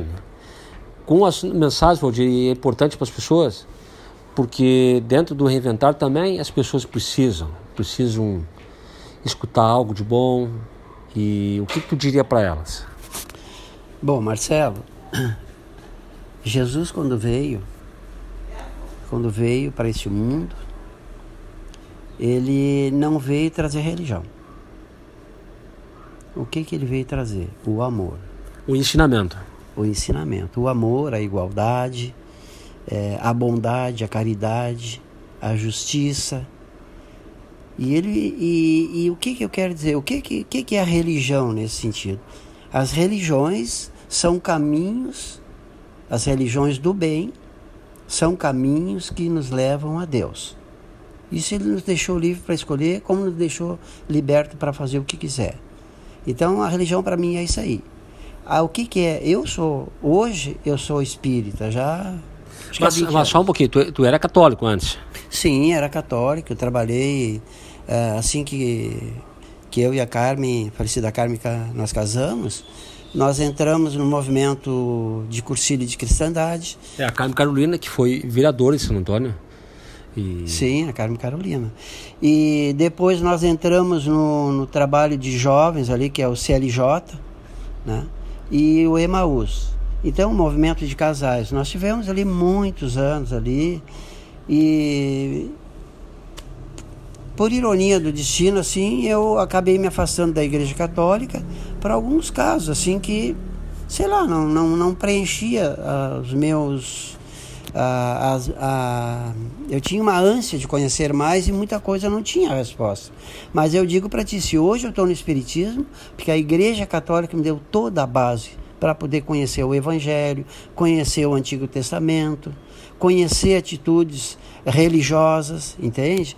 Então eu agradeço a Deus, agradeço a Igreja Católica, tenho um carinho muito grande, vou se, na igreja. Se, se tiver aqui numa missa, tu vai? Vou, seguidamente a gente vai à missa. A gente vai. A gente gosta de ouvir é, não só o cerimonial da, da, da missa, mas a homilia que ela nos traz assim, geralmente nos traz assim conteúdos riquíssimos de interpretação do, do evangelho daquele dia. Então eu sou muito de ouvir, de procurar entender e, e então é aquilo que eu te disse, é. eu devo, devo muito à Igreja Católica o meu ensino religioso. Optei hoje, como alguns anos atrás, aí 20 anos atrás, pelo Espiritismo, porque me encontrei, achei. Eu acho que quando a gente se encontra, é aquilo que eu falei, é o caminho que a gente estava à procura. Te acha no caminho e segue a tua estrada. E o Espiritismo? O que que tu nos conta? Tem gente que diz assim, ai, eu tenho medo disso. Eu tenho medo de, de ir na igreja espírita. Daqui a pouquinho começar a aparecer espírito para mim.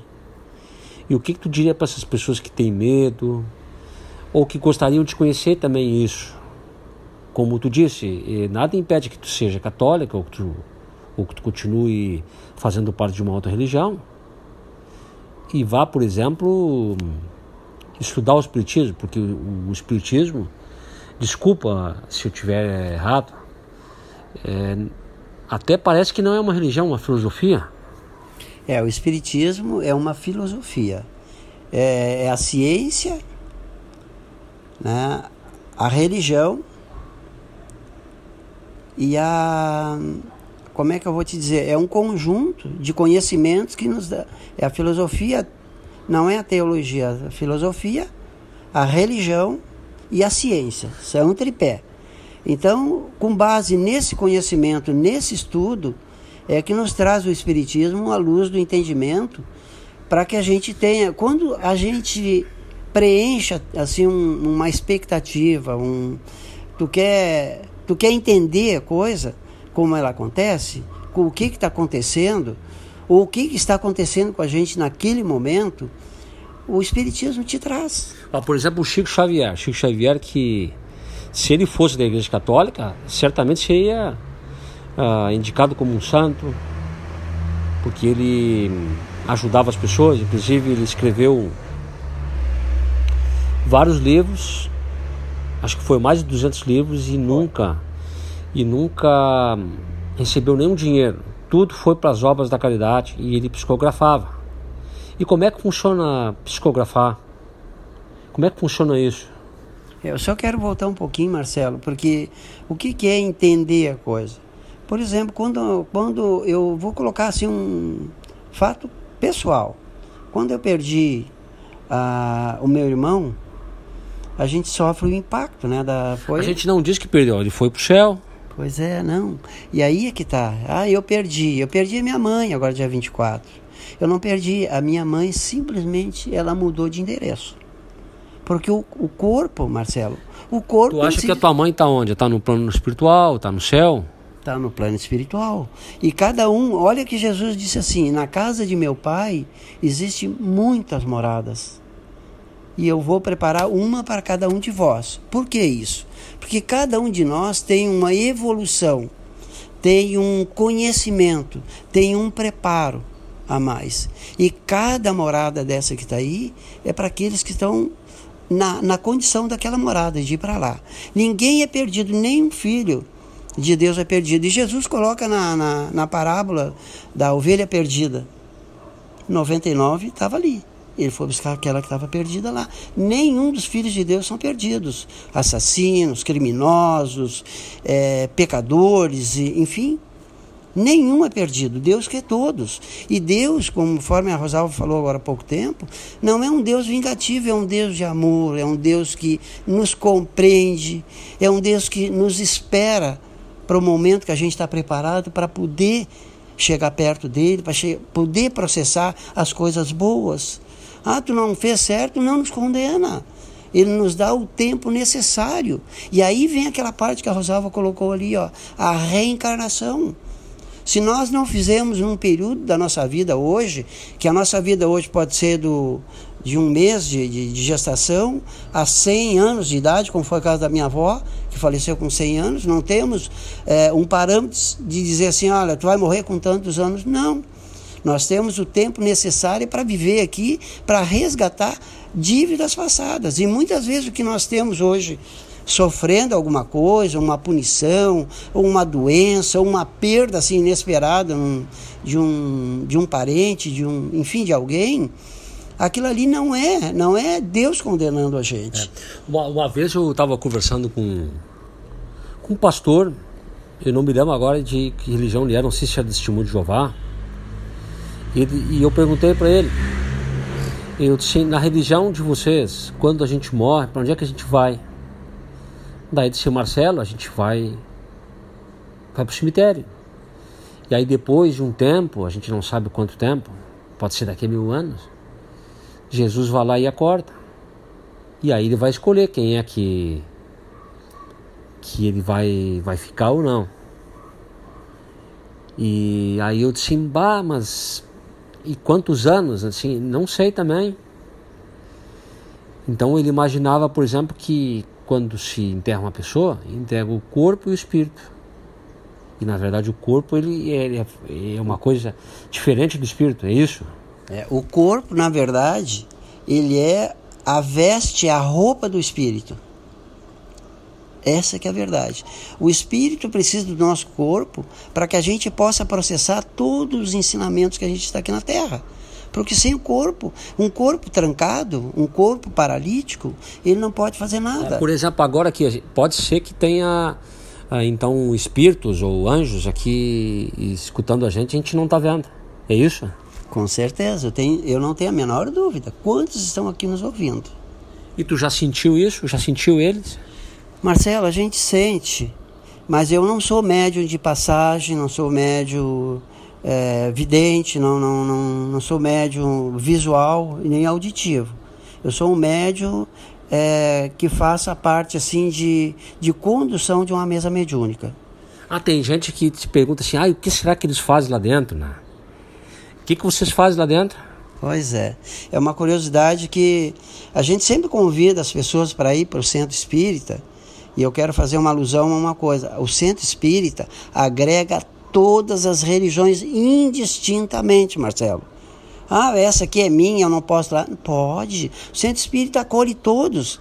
Porque não é a religião que a gente está recebendo ali. A gente está recebendo um espírito humano vivo, assim como desencarnados estão lá assistindo, eles chegam ali também para participar. Então, o centro espírita não tem discriminação ou, ou preferência por ninguém. Outra coisa, o centro espírita não tem é, alegorias santos, imagens, nada. Tu vai lá, tu não, tu vê um salão de eventos. Normal. Essa é a verdade. Agora, com relação a, a, ao espírito, então, como a carne, como a carne é o vestimenta do espírito, quando a carne está doente, quando ela, ela, ela hum, deixa de existir na sua vida em si, aquele casaco ele vai para um. Nós botamos num caixão, mas os antigos antepassados botavam num lençol e enterravam ele vai para a terra, vai se decompor, o espírito continua a jornada dele. Ele vai subir, subir para um plano espiritual, cada um na sua condição, conforme eu falei, de evolução, mais preparados, mais conhecidos, mais consciente. O preparado não quer dizer que ele seja intelectual, não. É a sua sensibilidade humana, do amor, da caridade. Por isso que é colocado assim, Marcelo. O que, que a gente leva? E eu tenho uma coisa que eu coloco sempre que tem oportunidade, que caixão não tem gaveta. Porque se tivesse gaveta, dava para te botar todos os teus tesouros ali, ó, enterrar e ia levar junto. Não, nós nascemos peladinho, nosso pai, nossa mãe ou quem nos adotou, nos cria, nos veste, nos alimenta, nos conduz até a gente se preparar. Se tu veio sem nada, como é que tu vai voltar com alguma coisa? A não ser as tuas obras. Isso é que nós levamos. O fundamento nosso aqui na Terra é um, é um planeta de, de re, hoje de regeneração. O que, que é o planeta de regeneração? Rege- Regeneração, aí vem expiação, provas e expiações, quando a gente ainda está muito cru no seu processo evolutivo, de conhecimento de Deus, das suas obras, dos nossos afazeres, da nossa caridade, que esse é o ponto fundamental, porque a fé sem obra, Paulo dizia que não tem, não tem significado nenhum tá? E então esses esse amadurecimento é, moral, como a gente chama, porque esse é o lado que o Cristo veio colocar, a nossa moral evoluída. Enquanto ela não estiver nesse padrão de evolução, nós vamos ainda voltar para um plano como o da Terra neste momento, para resgatar, para melhorar, para trabalhar, para executar, para criar, para servir. O nosso trabalho é servir. Olha só, tá muito boa, tá muito, muito boa assim a conversa, mas assim, nós vamos colocar uma música e depois a gente vai voltar para continuar a conversa. Por isso mesmo. E qual é a música que nós vamos escolher agora? É, Borghetinho. Borghetti, qualquer música? Qualquer música do Borghetinho. Vamos lá, Anderson.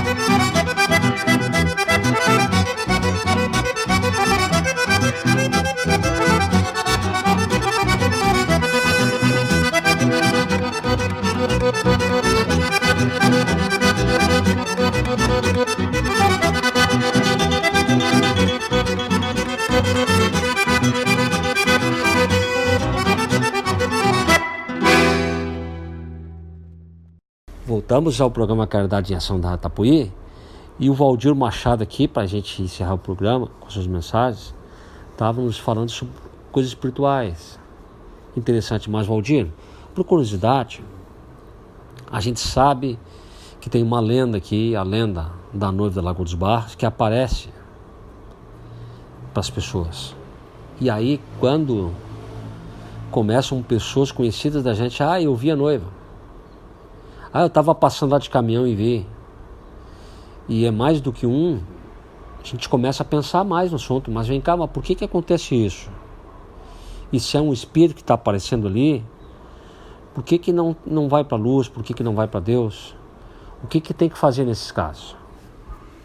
É, Marcelo, a, o Espiritismo, entende, é, nos coloca assim é, alguns pontos e entre eles eu analiso assim a obsessão. O espírito está é, que muitas vezes persegue alguém ou que segue ou que faz presença. E como é que a gente faz né, para mandar embora se está acontecendo isso? Mas é isso que eu queria fazer. E, o, e tem o espírito de luz. O que, que acontece com espíritos ainda que não, não seguiram a sua caminhada? Ele está precisando de oração. O que nós podemos ajudar, e aí vem um registro até interessante. Só que daí se ele aparece daí pra gente, a gente fica, a gente fica assustado também. Pois é, mas o espírito não faz mal para ninguém, Marcelo. Nenhum espírito faz mal. Basta tu elevar o teu pensamento para uma oração, dizer para aquele espírito que é uma pessoa, é, é uma pessoa. Tipo assim, conversar normal. Conversar normal. Conversar, perguntar o que, que pode fazer por ele, o que, que tu pode fazer por ele, o que, que ele precisa. Ele vai te dizer o que precisa. Se ele não te disser, a presença dele ali ó, é sinal que ele não está aonde ele deveria estar. Então, o que, que a gente faz? E aí eu quero fazer um, uma colocação, porque muitas vezes quando morre um ente querido da gente, um pai, uma mãe, um filho, um amigo, enfim, a gente fica assim desesperado, principalmente os pais ou o familiar em si. E aí fico chamando aquela pessoa, fico chamando, eu quero que ele me ajude. Agora ele foi para o céu, ele vai poder me ajudar. Gente, nunca façam isso. Não pode ser feito isso aí. Porque ele não pode ajudar. Um plano, é, é, vamos pegar um exemplo. Ele está. Ah, nós estamos aqui e tem alguém lá em São Paulo. Como é que aquela pessoa vai me ajudar aqui? E isso que nós Ou estamos... também pode ser o contrário, ah, vou acender uma vela, coitadinho, né? Não, Tá precisando de ajuda. tu pode fazer isso aí. Nós não acendemos vela. O Espiritismo não acende. Nós fizemos a prece. Vocês não gostam de velas? Não, a gente respeita né, o, o uso da vela. Cada um usa, a vela é luz e tal, mas nós, como a gente não usa é, nenhum alegoria, nada disso aí, ó, nós não usamos a vela. Mas não, não somos contra ninguém nisso aí. Cada um faz do seu jeito. Mas só, só para só explicar. Então, em vez de chamar, é aquela pessoa que já está no outro plano, ele precisa de, de ajuda, ele precisa de oração. E a coisa que a pessoa não deve fazer é chamar. A gente pede, segue a tua caminhada, porque não vai poder nos ajudar aqui, Marcelo. Ele precisa continuar. E se a gente chamar, tipo ele assim, não tem... segue a tua caminhada, daqui a pouquinho nós vamos se contar lá também. Começa assim, usar uma conversa assim. Exato, a conversa assim, olha, foi agora, daqui uns dias eu vou. E a gente não sabe. Nós vamos se encontrar lá, vamos conversar. Isso, exato. Vão se encontrar, vão, vão ter toda aquela harmonia de amigos, de parentes, como ele é. Mas então é isso aí, Marcelo. O, não tem. O espírito precisa de oração. Ele já partiu, ele precisa só de oração. Menos de chamar, ele não vai poder nos E ajudar. a noiva da Lagoa dos Barros, se aparecesse, por exemplo, pra ti, o que, que tu faria? Conversaria com ela daí então? Eu conversaria? Tranquilamente conversaria, Marcelo. Perguntaria o que, que ela precisa, porque ela está precisando de alguma coisa. Ninguém fez ainda alguma coisa para ela, para que ela possa seguir a caminhada dela. Aí diz que ela aparece, Valdir, um amigo meu disse Marcelo, ela aparece de 3 horas da manhã em diante. E principalmente para homens. Pois é. Tem uma história, né? O romance dela, né? Ali que foi um romance assim bem, bem lindo, assim bem colocado, pelo menos é o que narra a história coloca. E realmente ela deve se valer de alguém que possa dar alguma coisa para ela. E o que que ela precisa? Oração. Mas e aí a gente pensa em Jesus, a gente volta para Jesus. E aí a Maria de Nazaré, a mãe de Jesus e São José, eles são espíritos também então nesse conceito teu. Sim, são espíritos. E o espírito ele está em todo lugar ao mesmo tempo. Mas eles são mais evoluídos. Pois é, mas aí vem uma parte assim. Tu acha que Maria veio aqui para a Terra para ser exatamente a mãe do Filho de Deus por acaso? Ela foi escolhida assim na hora? Não. Ela veio preparada, ela cresceu, teve a juventude dela, ela casou com José e ela já estava marcado, já predestinada a ser filho, do- a mãe do Filho de Deus.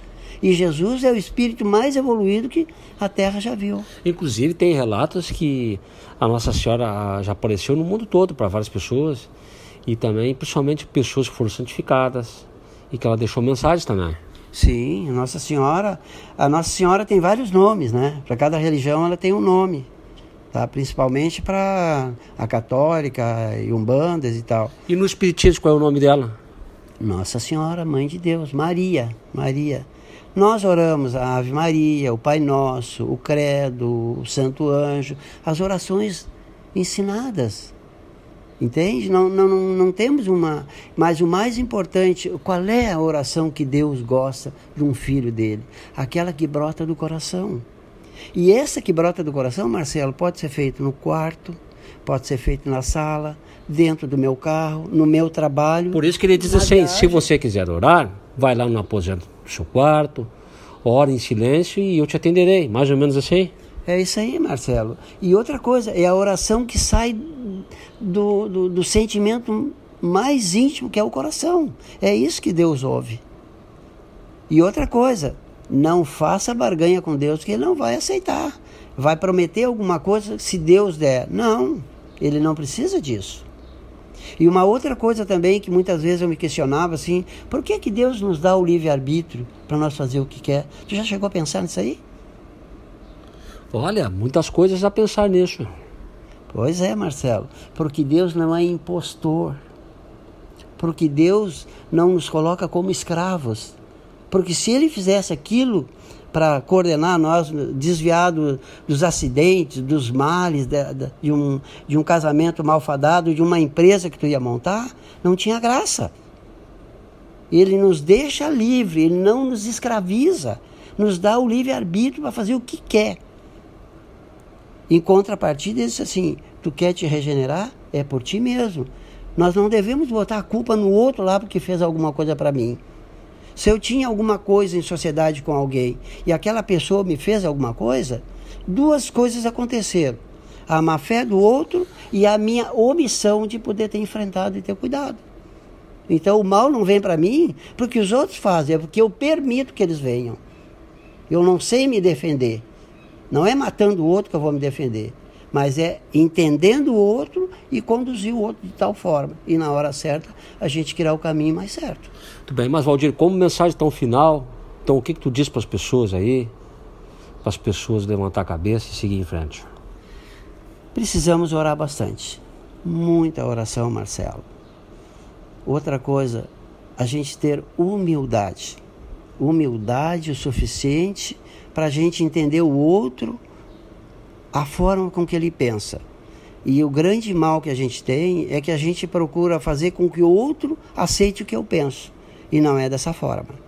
Então a minha liberdade vai até o limite dele. E isso quer dizer que ele tem a liberdade de expressar. E nesse sentido eu digo uma a coisa. gente acha que o outro tem que pensar como a gente está pensando. É, e aí se ele não pensar, eu não estou satisfeito, não é verdade?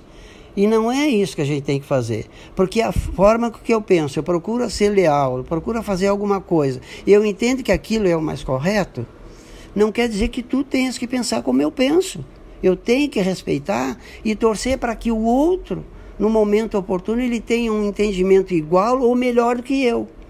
Se eu não der essa oportunidade para ele, ele nunca vai entender. É isso que o Espiritismo coloca. Muito bem. Então tu diria para as pessoas isso, muito obrigado. E a gente, no encerramento do programa, a gente sempre reza um Pai Nosso. Sim, então vamos E aí, mas antes de rezar o Pai Nosso, qual é a música agora do encerramento do programa? Porque logo depois do Pai Nosso vem a, vem a música que tu vai escolher. Vamos com Serranos. Escolhe uma do Serrano de novo. Mais uma dos, Ser- uma dos Serranos aí pro antes e a gente vai rezar o Pai Nosso. E a minha mensagem, então, assim, que todo mundo, então, siga em pensamento positivo, em oração, não importa a sua igreja, nem a sua religião. O importante é se voltar para Deus. Boa noite e fiquem todos com Deus. Pai nosso que estás no céu, céu, santificado seja o vosso nome. Venha a nós o vosso reino. Seja feita a vossa vontade, assim na terra como no céu.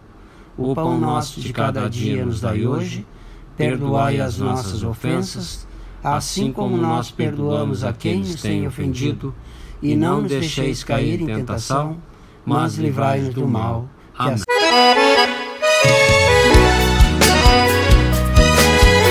No mundo com tantas doenças, o povo com pouca crença. Eu venho pedir cantando em sentimento e versos. Eu venho pedir ao vento dar uma volta no universo. Pedi ao vento que leve lembrança pra minha terra. Pedi ao vento que leve paz aonde tem guerra.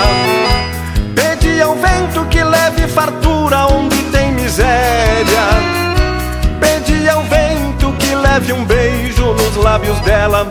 O vento foi, o vento veio. Será que o vento já me atendeu?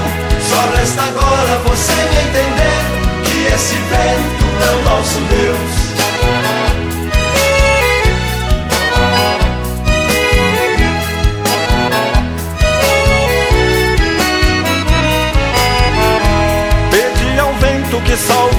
Jovem perdido nas drogas. Pedi ao vento que espalhe no céu o perfume da rosa. Pedi ao vento que toda a nação seja gloriosa. Pedi ao vento proteção ao filho da mãe amorosa. O vento foi, o vento veio. Será que o vento já me atendeu? Só resta agora você me entender que esse vento é o nosso Deus.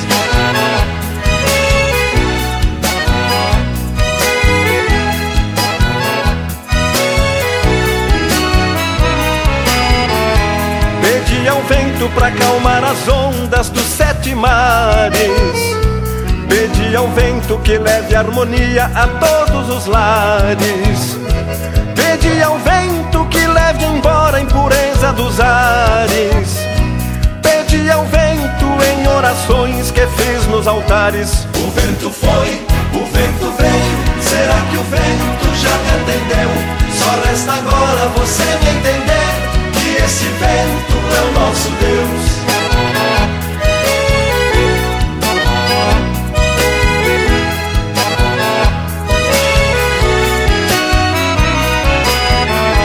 Pedi ao vento pra nos conduzir na estrada da vida. Pedi ao vento que encontre a criança desaparecida. Pedi ao vento que dê ao doente conforto e guarida. Pedi ao vento que a minha prece seja ouvida. O vento foi, o vento veio. Será que o vento já me atendeu? Só resta agora você me entender que esse vento é o nosso Deus.